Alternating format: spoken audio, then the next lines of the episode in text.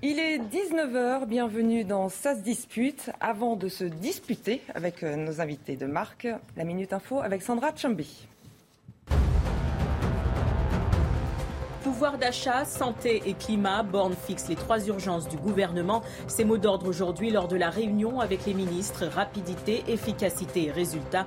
Un séminaire gouvernemental est prévu courant juin autour d'Emmanuel Macron. Elisabeth Borne réunira les ministres dans le même format tous les mois. La police a pris une mauvaise décision en n'entrant pas rapidement dans l'école d'Ubaldi. Ce sont les propos du directeur du département de la sécurité publique du Texas. Lors d'une conférence de presse ce vendredi, il s'est exprimé sur le délai d'intervention des forces de l'ordre. 19 agents sont intervenus près d'une heure après que le tireur se soit introduit dans l'établissement. En Ukraine, les séparatistes pro-russes revendiquent la prise d'une localité clé du Donbass. Il s'agit de Liman. L'état-major de la défense territoriale indique avoir pris le contrôle complet de cette localité. Cette offensive leur ouvrirait la route vers les centres régionaux de Sloviansk notamment. J'ai le plaisir d'accueillir ce soir euh, des habitués. C'est moi qui suis nouvelle. Julien Drey Bonsoir, je rappelle que vous êtes. Euh, Avec moi, vous n'aurez pas de problème. Avec Gilles William, on ne sait jamais. Hein. Et vous voyez comment je suis arrivé gentiment et tout. je suis agressé dès le départ. On fera un bilan à la fin de l'émission, si vous voulez bien. Je rappelle que vous êtes euh, exactement avec des plus et des moins. Je rappelle que vous êtes euh, fondateur du mouvement Réinventé et Gilles William Goldanel, avocat. Il paraît.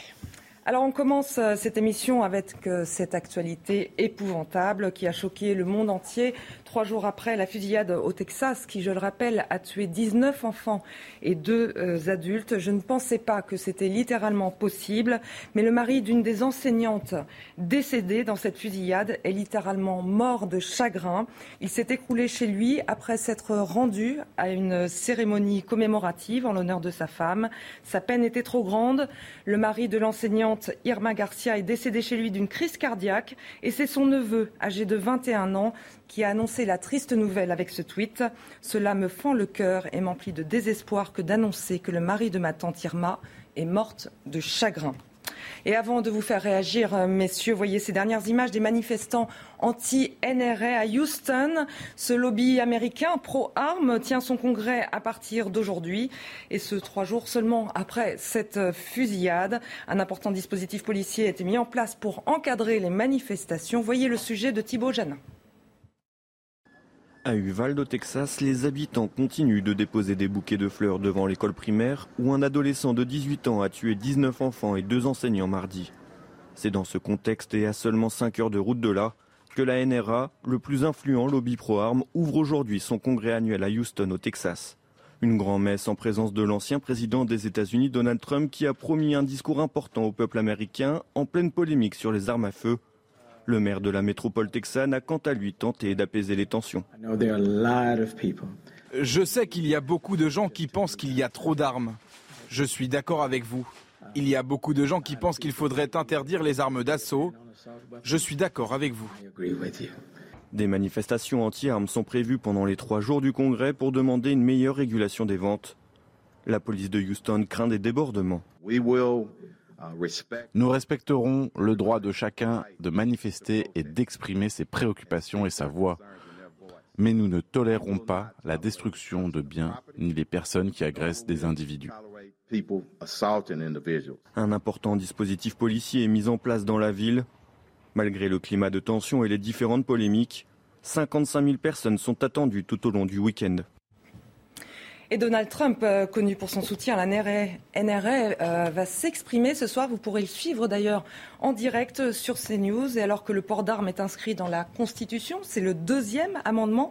Qu'est-ce qu'on peut faire, messieurs, pour limiter ces fusillades? Je m'adresse au juriste, à l'avocat Gilles William. Je ne suis pas un grand spécialiste du droit américain.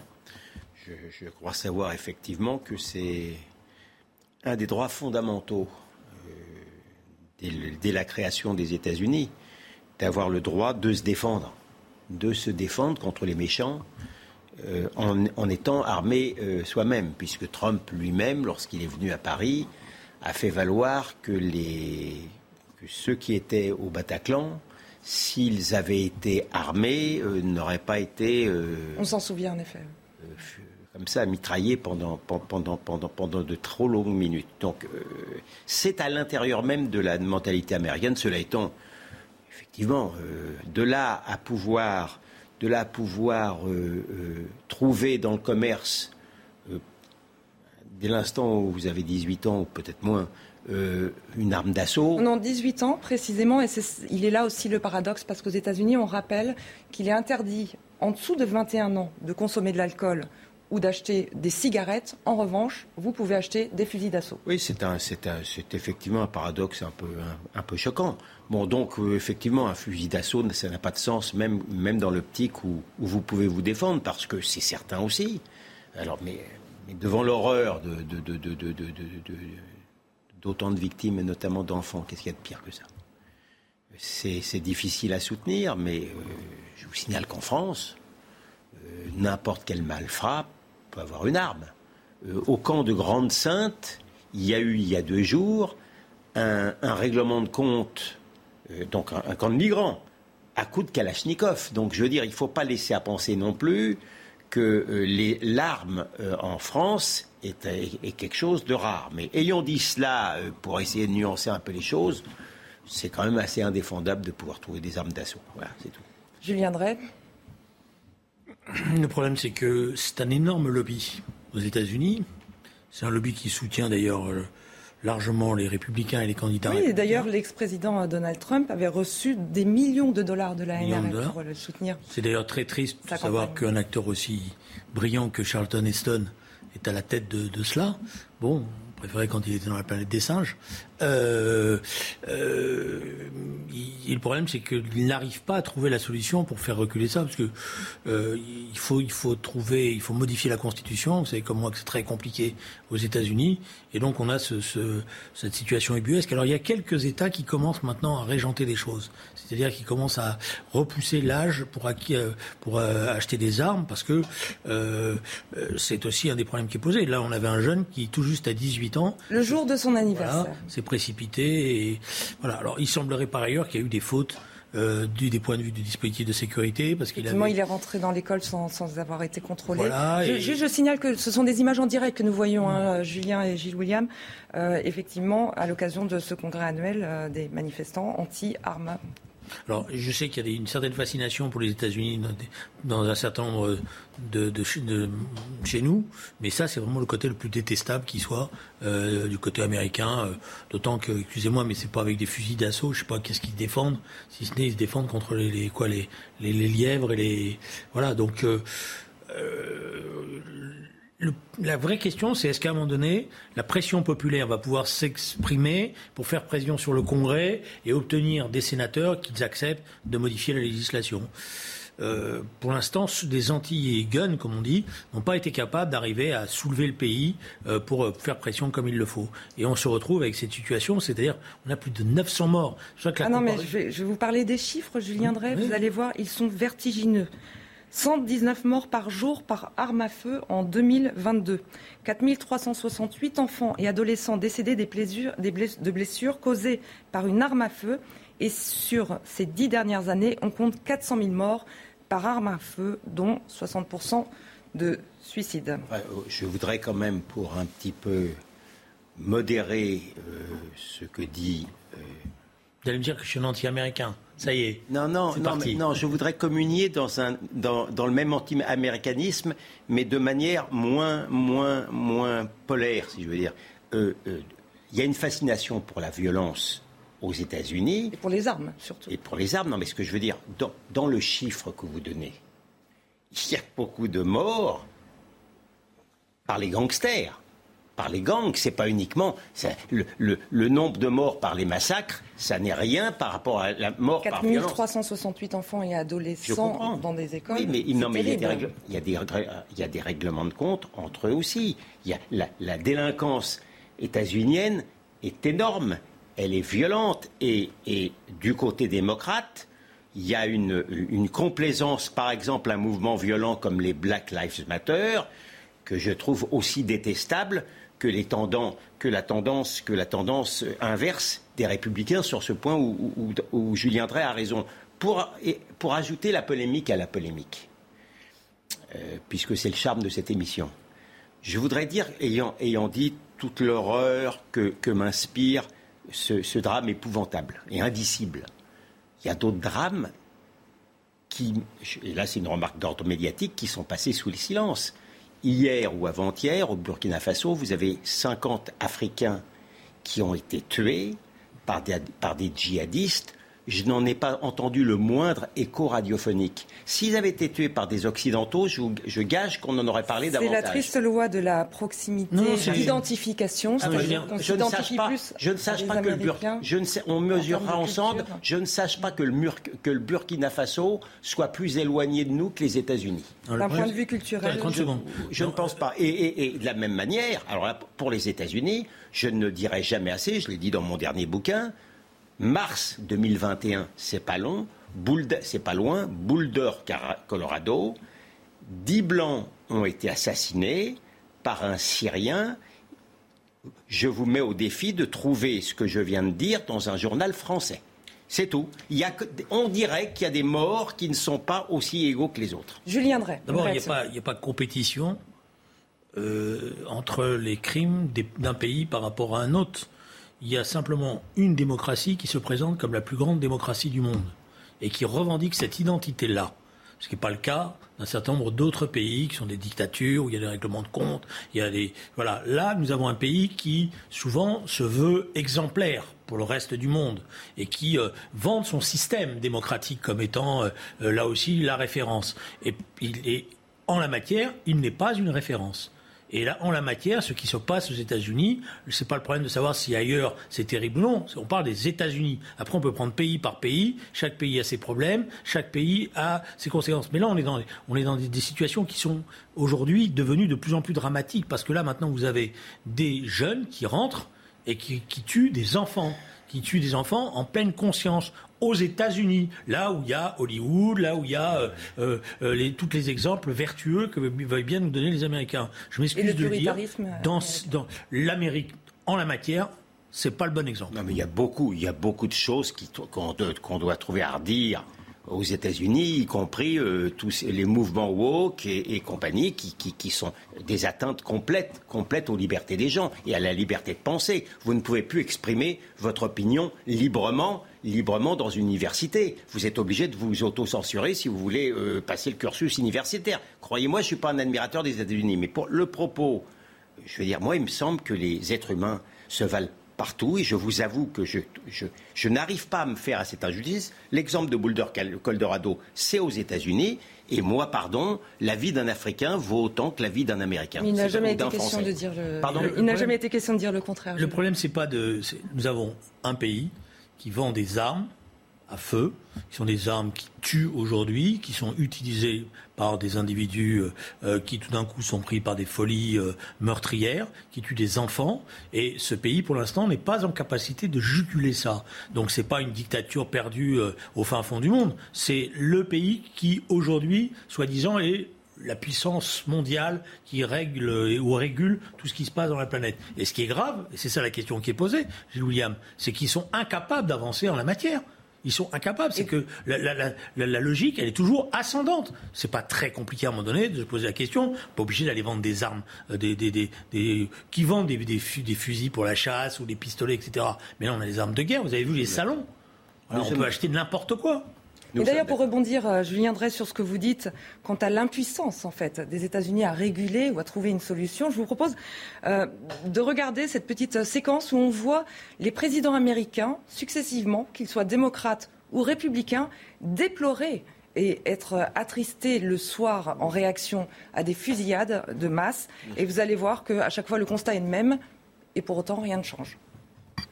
I can only say tonight that the prayers of the American people are with you. We are here for you, whatever you need.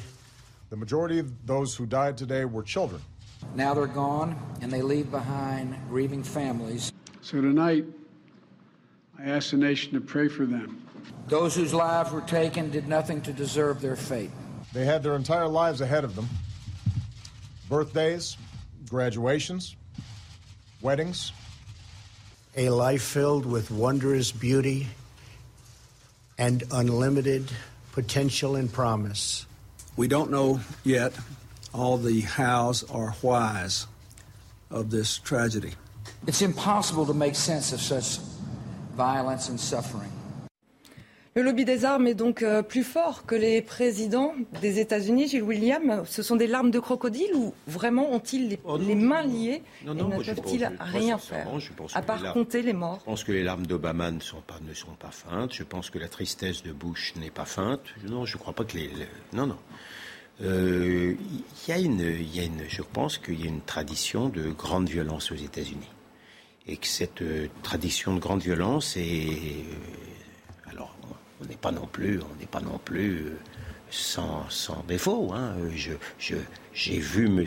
Sarkozy ou M. Hollande également euh, dans une dans, dans, une pause qui n'avait rien de feinte non plus, euh, pleurer les morts des attentats de terrorisme islamique ici aussi. Il hein. ne faut pas, faut pas non plus penser que nous sommes euh, un oasis de paix non plus. Mais cette, cette violence-là américaine, euh, franchement, je peine, je peine à l'expliquer rationnellement. Mais il y a, y a, pour une part, il y a une explication. Il y a un lobby qui est énorme le film le, film de Michael Moore, qu'on aime ou qu'on n'aime pas, montrer, euh, montrer tous ces salons, montrer tous ces réseaux. Vous avez toute une série de sénateurs aux États-Unis qui sont élus grâce à ce lobby et qui le revendiquent. Euh, il y a, je crois qu'il y a 13 sénateurs qui touchent des sommes considérables de ce lobby pour empêcher toute évolution de la législation. C'est pour ça que les, les, larmes des présidents américains ne sont pas des larmes de crocodile. Ils se heurtent à ce, réseau d'influence qui se réunit là. mais si vous allez, si vous alliez, je pense d'ailleurs, si vous me permettez, que si vous alliez dans ce, dans ce hmm. Vous alliez, dans cette convention Dans cette convention, euh, mais vous, vous, euh, dans le quart d'heure qui suit, vu, vu ce que vous y verriez, hmm. et vu la, le type de personnage oui, D'ailleurs, pour éviter des dérapages, dans cette convention, il n'y aura pas d'armes à feu. Je vous, je, vous, laisse la parole dans, dans un instant, mais il est 19h16, euh, c'est la Minute Info de Sandra Dans ce cas. Le congrès annuel de la NRA sous haute tension. 55 000 personnes sont attendues à Houston ce vendredi. Un important dispositif policier a été mis en place car de nombreuses manifestations anti-armes sont prévues. Les militants demandent plus de régulation. Les quelques 200 cas de variole du singe détectés pourraient n'être que le sommet de l'iceberg. L'Organisation mondiale de la santé se veut rassurante ce vendredi. Les résultats préliminaires ne montrent pas de variation ou de mutation du virus. L'OMS affirme pouvoir arrêter la transmission maintenant. Koen Bouwman remporte la 19e étape du Tour d'Italie ce vendredi. Elle se déroulait au sanctuaire de Castelmonte, au nord-est du pays. Le Néerlandais a devancé ses compagnons d'échappée. Il a assuré son maillot de meilleur grimpeur devant le Suisse Schmid et l'Italien Tonelli. Ce soir sur CNews, rendez-vous à 21h pour un documentaire exceptionnel, Les armes de la colère. Et je vous propose justement de voir cet extrait qui montre que depuis la mort de George Floyd, les Américains se sont paradoxalement encore plus armés. En mai 2020, le pays est secoué par la mort de George Floyd.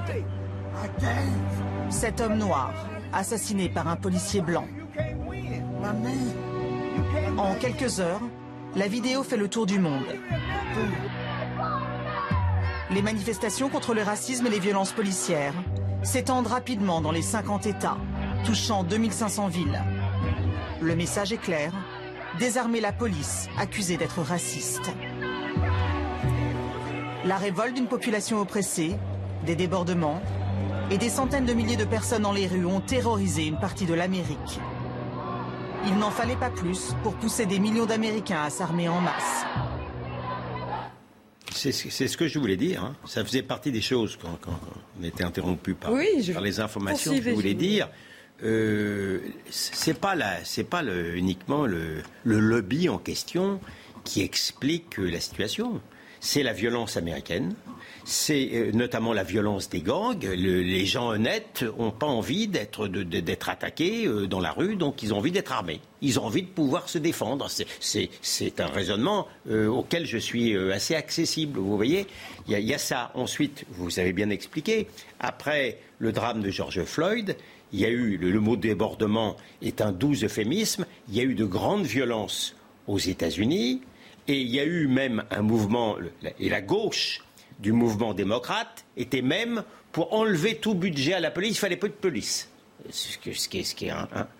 Et, le, mouvement des Black Lives Matter, qui est plutôt encensé ici, c'est un mouvement, il y avait même dans le monde un article qui voulait bien le reconnaître, violent et antisémite, clairement. Donc vous avez des gens qui ont peur. Ah bah oui, quand vous avez peur, vous avez envie d'être armé. Lobby ou pas lobby. Mais le problème, c'est que dans, dans, dans ce cadre-là, qui peut se comprendre, vous avez des êtres irrationnels, d'une violence incroyable, et qui profitent de cette situation pour se livrer au carnage terrible dont nous parlons. Alors justement, si on, si on poursuit ce raisonnement, ça veut dire donc les gens ont peur, donc ils ont le droit de s'armer, et ils ont le droit, ils ont le droit de se faire justice eux-mêmes. Parce qu'une fois que vous avez des armes, vous êtes amené à faire la justice vous-même. Parce qu'il n'y a pas d'État-providence.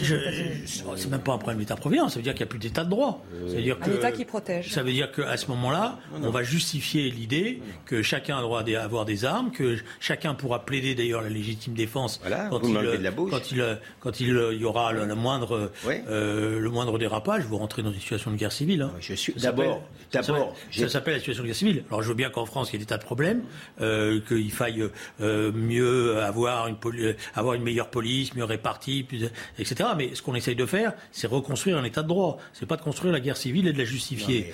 Et, et, aux États-Unis, je m'excuse de le dire, la plupart des meurtres que nous connaissons, c'est pas des gens qui ont peur.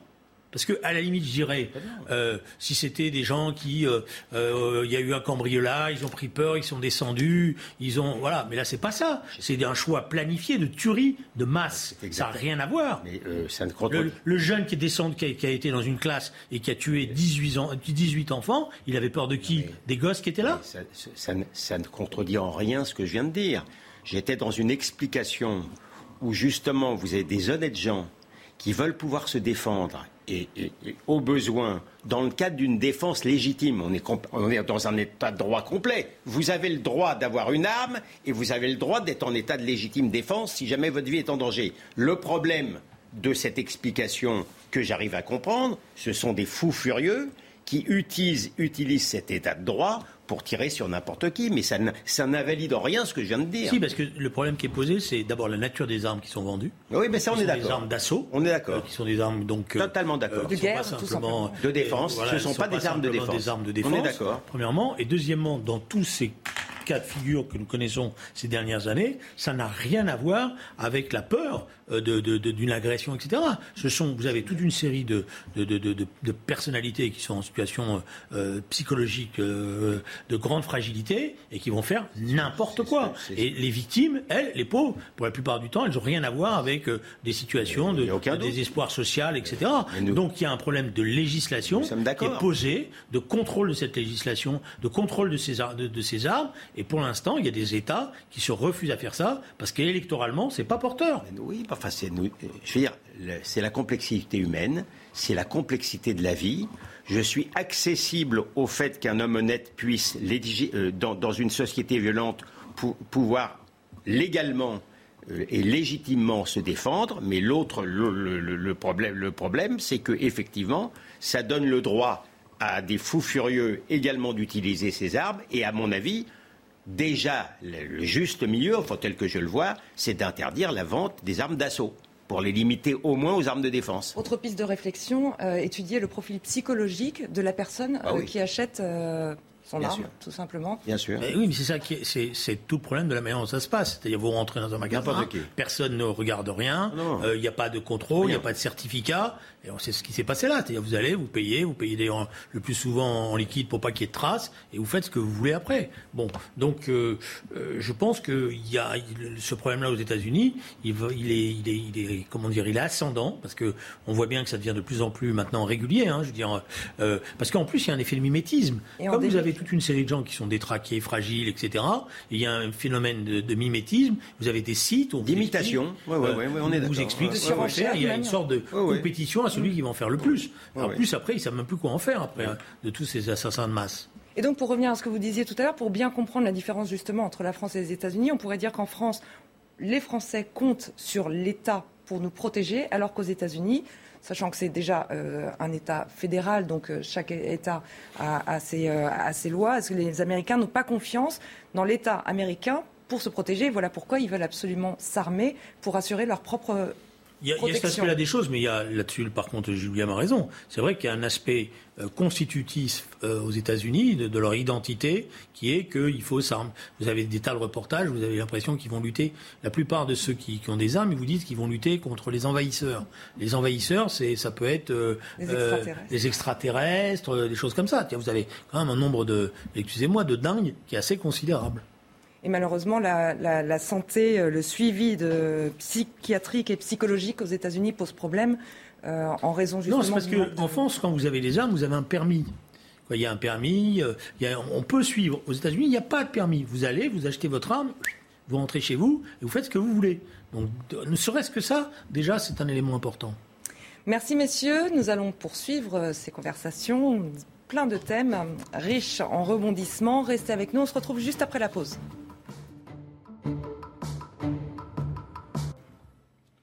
De retour dans Ça se dispute euh, en compagnie de Julien Drey. Rebonsoir. Vous êtes fondateur du mouvement Réinventé, accompagné de Gilles William Goldanel, avocat. Alors on a appris aujourd'hui euh, qu'un homme qui avait été grièvement blessé début mai lors d'une attaque avec un couteau suisse devant un établissement scolaire de Marseille est décédé des suites de ses blessures. La victime, un parent d'élève âgé d'une trentaine d'années, avait été touché au thorax par l'agresseur alors qu'il venait de récupérer ses enfants. Ce sont des témoins assistant à l'agression qui ont maîtrisé l'assaillant en attendant l'intervention des policiers. De nationalité française, l'agresseur aurait déclaré devant les enquêteurs avoir agi au nom de Dieu. Il aurait également évoqué le diable, mais l'hypothèse terroriste a été définitivement écartée par les enquêteurs. Puisque l'homme apparemment souffrait de troubles psychologiques. J. William Goldanel, que vous inspire ce fait divers, qui n'est donc pas un acte terroriste Oui, oui, écoutez, hein, euh, vous me permettrez pour l'instant de réserver mon opinion définitive là-dessus, parce que euh, la frontière, la frontière entre, vous savez, quelqu'un qui, qui vient avec une ceinture euh, d'explosifs se faire sauter dans une pizzeria euh, c'est pas forcément, il n'est pas un modèle d'équilibre, mais pourtant ça reste un terroriste. Donc euh, la frontière, elle est fragile. Euh, j'ai connu beaucoup d'affaires, dont l'affaire Alimi, où, vous me permettrez de douter de tout ça. Et, j'en profite pour dire que la personne juive, de, l'octogénaire défenestré, défenestré à Lyon il y a quelques jours, nous expliquait que c'était pas antisémite. Et puis aujourd'hui, aujourd'hui, le parquet vient d'ouvrir également avec la circonstance aggravante. donc vous me permettrez de, ne pas être catégorique, mais de rester dubitatif sous prétexte que la, police a décidé de le classer comme ça. Je constate que la France, n'est pas non plus, je vous l'avais dit tout à l'heure, un oasis de paix. Je constate qu'il n'y a pas eu non plus un déferlement médiatique sur cette affaire-là. Et je trouve que c'est terrible parce que je crois que c'est le, pauvre homme qui est tué, c'est un médecin militaire qui a été tué devant une école dans des circonstances épouvantables. Et puis voilà, il est mort, c'est triste aussi. Voilà. Viendrait vous partager euh, cet avis? Non, mais dans ce type de situation, il faut toujours effectivement être prudent parce qu'on a, on a malheureusement eu des cas où, euh, dans, la, dans les suites des enquêtes, on a découvert qu'il y avait des motifs qui n'avaient pas été pris en considération au départ. Donc c'est pour ça qu'il ne faut pas euh, tout de suite dire c'est blanc ou c'est noir ou c'est euh, c'est pas un crime religieux ou, euh, un attentat terroriste. Alors je précise quand même que l'assaillant a été mis en examen pour tentative d'homicide volontaire et écroué. Le, premier problème qui est posé, c'est tout notre dispositif psychiatrique et le suivi de tous ces, toutes ces personnalités extrêmement fragiles on avait avant euh, un dispositif avec euh, un enfermement, euh, un suivi, et nous avons de moins en moins de psychiatres, nous avons de moins en moins de personnes qui suivent ces, ces personnalités fragiles et donc, effectivement, vous avez de plus en plus de passages à l'acte qui font que des, des, victimes euh, tombent sous les coups de ces, meurtriers en puissance. Donc, c'est toute notre disponibilité. avant de savoir si c'est euh, euh, terroriste ou pas, peut-être que ça l'est, il y a déjà un grand problème aujourd'hui dans l'univers, dans les moyens qui ont été mis à la disposition de, tous ces, de toutes nos structures psychiatriques qui font qu'elles ne sont plus en capacité. Vous savez, maintenant, vous avez des gens qui sont en liberté, puis ils ont une visite par qui vient. S'il est là, il est là, on le voit. S'il n'est pas là, on vient 15 jours après. Donc on ne peut pas voir les évolutions, on ne peut pas les prendre en considération, on ne peut pas prendre les mesures qui doivent être prises parfois d'éloignement, d'enfermement. Et ce n'est pas simplement parce qu'on donne des médicaments, en sachant pas d'ailleurs s'ils vont les prendre ou non, qu'on va résoudre les problèmes. Il est 19h31, c'est l'heure de la Minute Info. Législative 2022, début du vote pour les Français de l'étranger. Ils peuvent voter jusqu'à mercredi prochain. Quatre modalités s'offrent à eux, à l'urne par procuration, par Internet et par correspondance. Condition, être inscrit sur les listes électorales consulaires. Cette nouvelle plainte déposée contre Buitoni ce vendredi. Les victimes des enfants intoxiqués par la bactérie E. coli. D'après l'avocat des familles, ces cas ont nécessité des hospitalisations. Une dizaine d'autres plaintes ont déjà été déposées contre la marque italienne. La finale de la Ligue des Champions, c'est demain. Un match à suivre en direct sur Canal Plus à partir de 21h. Le Real Madrid affrontera Liverpool au Stade de France à Saint-Denis. Une rencontre placée sous haute sécurité. Près de 7000 policiers, gendarmes et pompiers ont été mobilisés. Et on reparle de cette polémique sur le Burkini qui n'en finit plus de rebondir. Faut-il une loi pour interdire définitivement le burkini dans les piscines municipales, mais aussi sur les plages. C'est ce que réclament de nombreux élus de droite d'aujourd'hui. Euh, aujourd'hui, après la suspension mercredi de l'autorisation à Grenoble du port du burkini dans les piscines municipales, le maire écologiste Éric Piolle a décidé de déposer un recours devant le Conseil d'État. Mais voyez les explications avec Mathilde Ibanez et Clémence Barbier. Doit-on légiférer sur le burkini? C'est ce que proposent certains ténors de la droite, comme Franck Louvrier, qui dénonce la propagande de certaines associations en faveur du Burkini.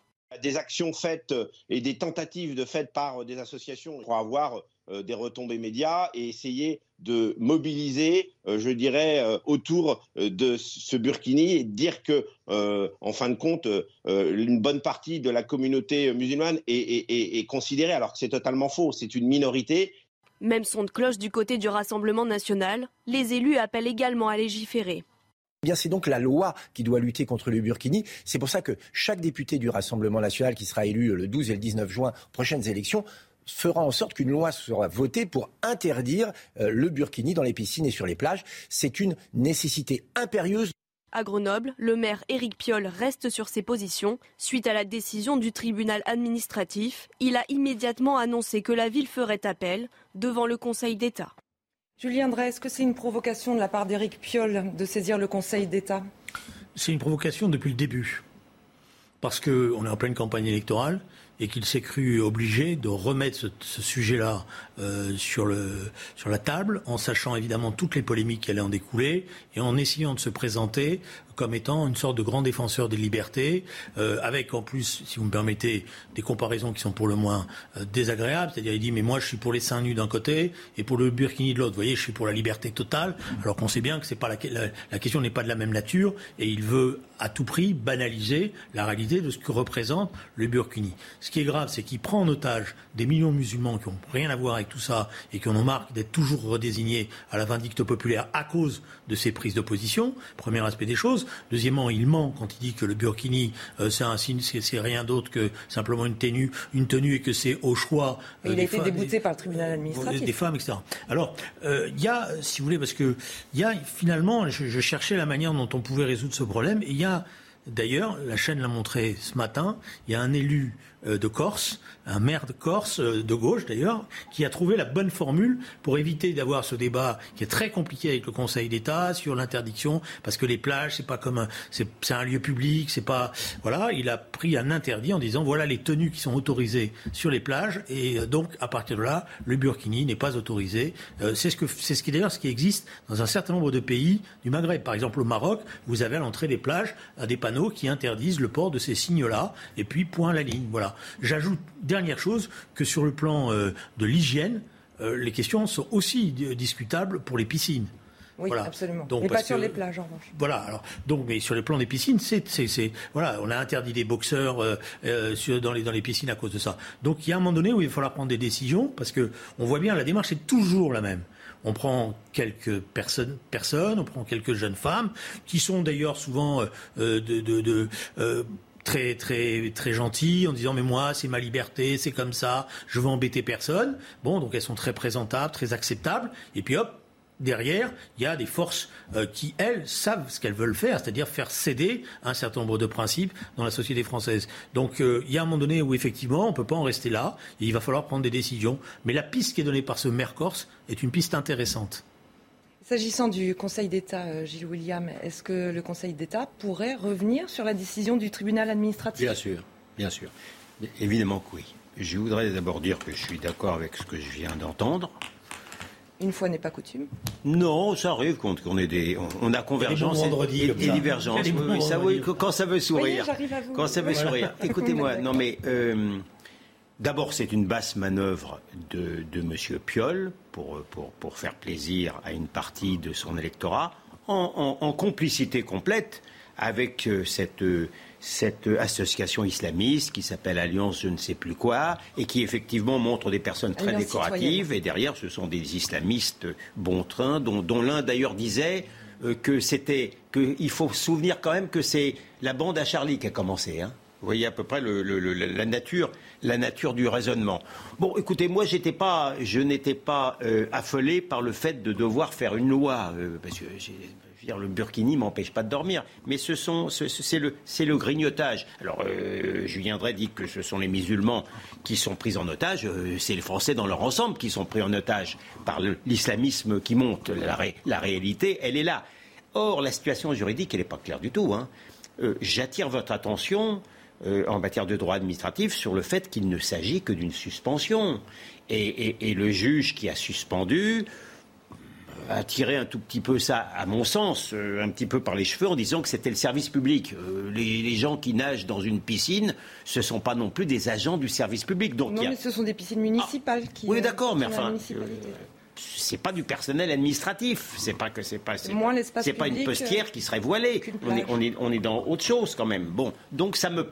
Écoutez, je, souhaite me tromper, mais le droit, c'est le droit, euh, pardon. Euh, euh, et, donc, il y a un grand risque, grand risque que le, Conseil d'État, qui souvent d'ailleurs regarde beaucoup plus les principes que, eh que, le sort des Français, je dois vous le dire, n'annule, n'infirme cette suspension. Raison pourquoi tous les toutes les personnes, tous les membres euh, là qui, viennent de se, de, se, prononcer, de l'ouvrier aux représentants du RN, me, je les approuve. Je crois malheureusement, c'est le pire des systèmes à l'égard de tous les autres, parce que, euh, mais il faut reconnaître que le, la, la, République en marche est un peu fautive, parce que les républicains avaient proposé, dans le cadre de la loi sur le séparatisme, de viser expressément le Burkini et la majorité les a retoqués. Euh, vous parliez des. je voudrais juste une remarque. La chose qui est désagréable, si vous permettez, évidemment, c'est la société française qui est prise en otage, mais on voit bien la, la démarche qui est entreprise par Éric Piolle, et c'est en ce sens-là qu'elle me choque. C'est que en fait, il, rêve, il, essaye de créer des sentiments, hein, une sorte de solidarité communautaire. Parce que vous avez un certain nombre de musulmans qui n'ont rien à voir avec tout ça, mais qui disent bon, ça y est, c'est encore nous qui sommes désignés, on est encore euh, pointé du doigt, on va parler que de nous, etc. Et il crée, il veut susciter une solidarité communautaire qui a une vocation électoraliste qui a une vocation électoraliste. Parce que tout ça, malheureusement, ne repose sur aucun principe, euh, je dirais, par rapport à ce qu'on s'est dit. Mais par contre, il y a un objectif. C'est qu'à la veille des élections, c'est d'arriver à ce que ce sentiment communautaire puisse à nouveau se porter sur tel Malheureusement, malheureusement ils, sont, ils sont en passe de réussir. Je veux observer d'ailleurs qu'au sein de la NUP, les écolos, les écolos n'ont rien à envier sur le terrain de l'islamo-gauchisme. Maintenant, aux gens, aux insoumis, je ne vois pas la différence, ou aux socialistes qui ont bien voulu rentrer dans cette dans dans dans dans dans, dans cette socialistes nupaisés. Les, voilà, si vous voulez, nupaisés, je ne sais pas comment il faut appeler, mais enfin, bon, ça c'est bien. Ils n'ont rien à envier, mais pourquoi, pourquoi étais-je euh, très curieusement moins contre le voile que, que mon contradicteur distingué, c'est parce que justement je sentais bien, je craignais l'attrait du défendu, le fait, le réflexe, le réflexe communautaire, il marche, il marche. Quand vous regardez maintenant la consultation, la consultation des, musulmans en France, euh, la plupart, enfin, chez les jeunes, ils sont majoritairement pour la charia, ils ne sont pas ennemis du Burkini. ces basses manœuvres sont en train de réussir. Et je vous propose justement d'écouter euh, euh, le maire de Cannes, David Lisnard, qui pose la question, à savoir est-ce que le Burkini est un outil du séparatisme? J'en pense que le burkini est un outil de, séparatisme. Hein. Ce n'est pas euh, un costume neutre, c'est-à-dire que c'est porté uniquement par des femmes, pas par des hommes, uniquement des femmes qui portent une religion. Et donc la, décision du tribunal administratif est très intéressante. Elle se réfère d'ailleurs à, la loi d'août dernier, qui, qui, apporte manifestement un outil supplémentaire de lutte contre cet euh, outil de séparatisme. Et euh, il conviendra d'être très vigilant avec euh, la jurisprudence du Conseil d'État. notre société a, besoin d'unité, a, besoin de se retrouver autour de principes républicains, de faire en sorte qu'on ne soit pas assigné à résidence identitaire, enfermé dans un seul élément d'identité.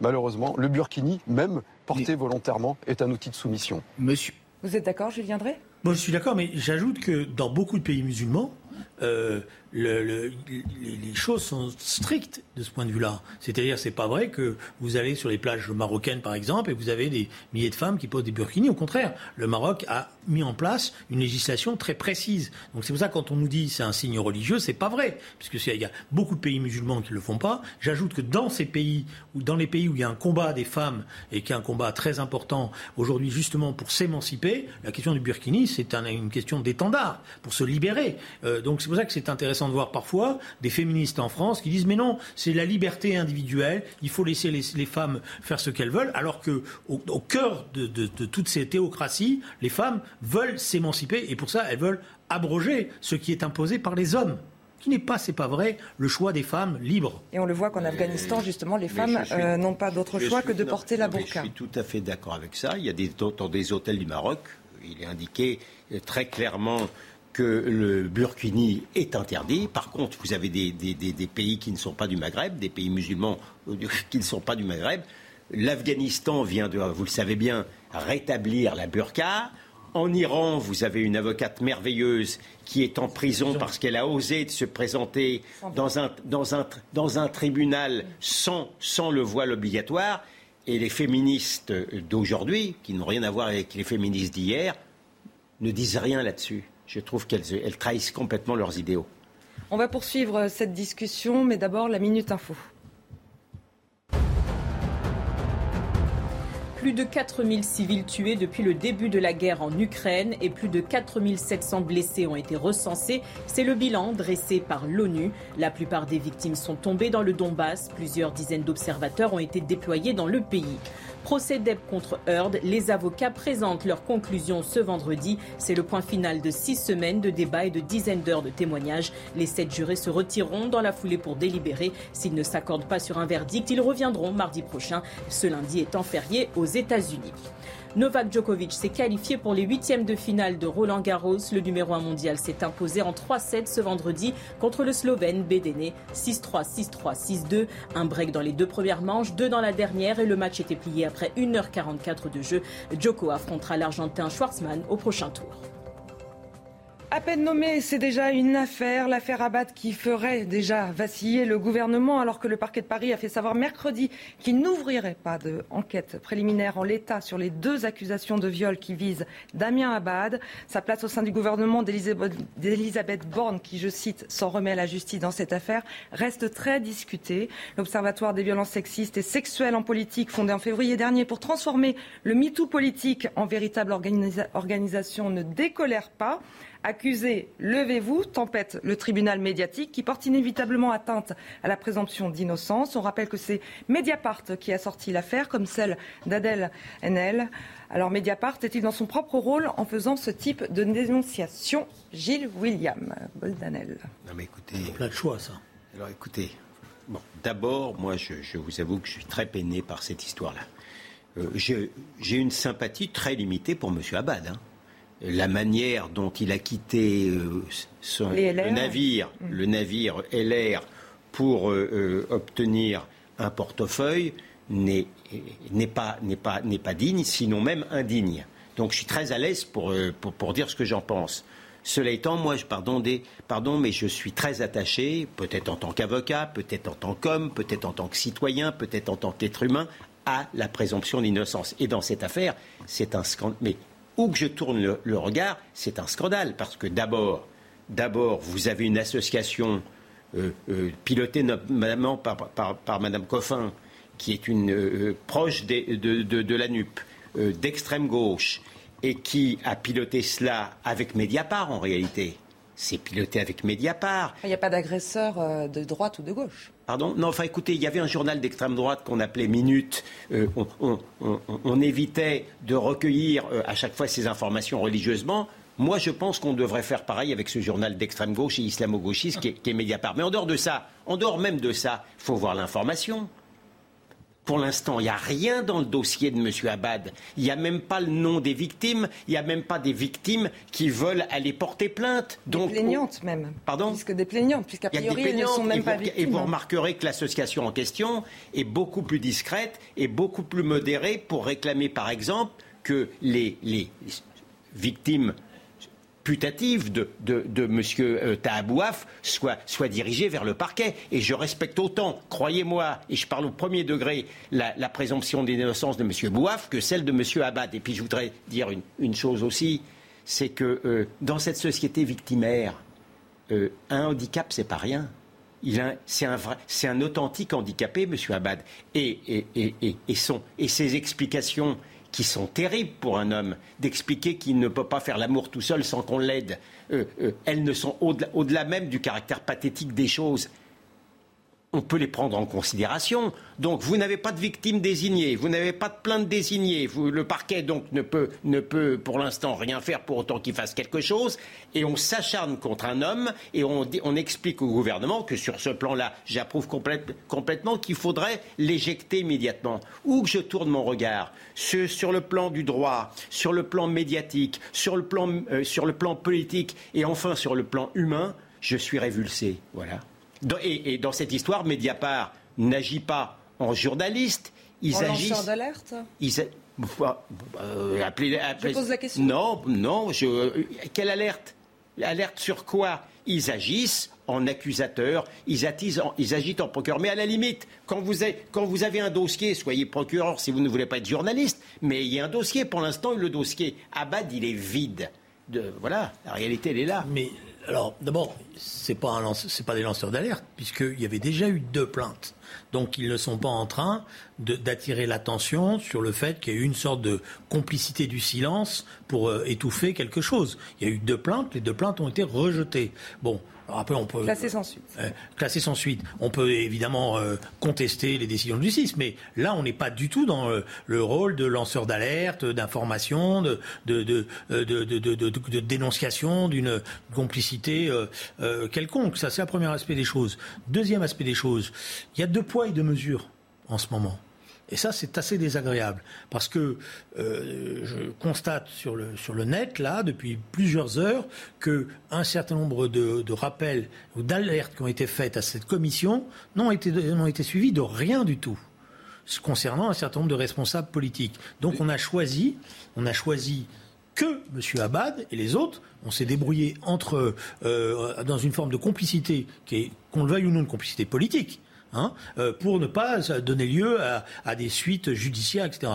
Et par ailleurs, excusez-moi, mais moi je suis d'accord, euh, là, moi, franchement, l'affaire Abad, elle me, met dans un état psychologique compliqué parce que on est dans un voyeurisme euh, on est obligé de, rentrer dans les détails. Euh, je vois bien les conversations qu'on a les uns et les autres, euh, qui sont quand même extrêmement désagréables, parce que tout le monde se pose des questions, capable, pas capable, qu'est-ce qui s'est passé, etc. Alors son aide-soignante a été très claire. Alors que l'aide-soignante a été très claire. Damien Abad a, été très clair aussi. Vous voyez la construction, et ça ne s'arrêtera jamais. Donc ça ne s'arrêtera jamais parce qu'il y aura toujours euh, quelque chose. D'ailleurs, je pense que euh, sur le plan politique, j'ai beaucoup de choses aussi à dire à M. Abad, mais sur le plan personnel, ce qui est en train de se passer pour lui est, dramatique. Alors on dirait que ça n'excuse pas s'il y a eu des victimes, la violence qu'elles ont subie, etc. Mais là, on est en train de sortir de l'état de droit. Et on est en train de rentrer dans un état spectacle, où certains organisent le spectacle suivant la manière dont ils le veulent. Je signale simplement concernant euh, Mediapart que je ne les ai pas vus faire autant de spectacles dans l'affaire Tariq Ramadan. Messieurs, merci beaucoup. Juste peut-être une, dernière, une dernière question, puisque euh, pourquoi Damien Abad n'attaque pas en diffamation? Il pourrait le faire, je ne suis pas à sa place, il pourrait le faire. D'accord, et ce, serait dans son ah bah, il pourrait, il, pourrait le faire, mais il, il rentre lui-même dans un dans, cette spirale médiatique, dans, spirale médiatique. Euh, voilà, je pense que il y a pas malheureusement, il n'y a pas de bonne solution devant le tribunal médiatique. Il n'y a pas de bonne recette, et c'est pour ça que je dis toujours qu'on devrait taire les noms jusqu'à la mise en examen. Ce fut un énorme plaisir pour moi de présenter cette dispute avec vous, messieurs. L'info se poursuit sur CNews. Every year, one thing is always predictable. Postage costs go up. Stamps.com gives you crazy discounts of up to 89% off USPS and UPS services, so your business will barely notice the change. Stamps.com has been indispensable for over 1 million businesses just like yours. It's like your own personal post office. No lines, no traffic, no waiting. Sign up with promo code PROGRAM for a four week trial plus free postage and a free digital scale. No long term commitments or contracts. That's Stamps.com code PROGRAM.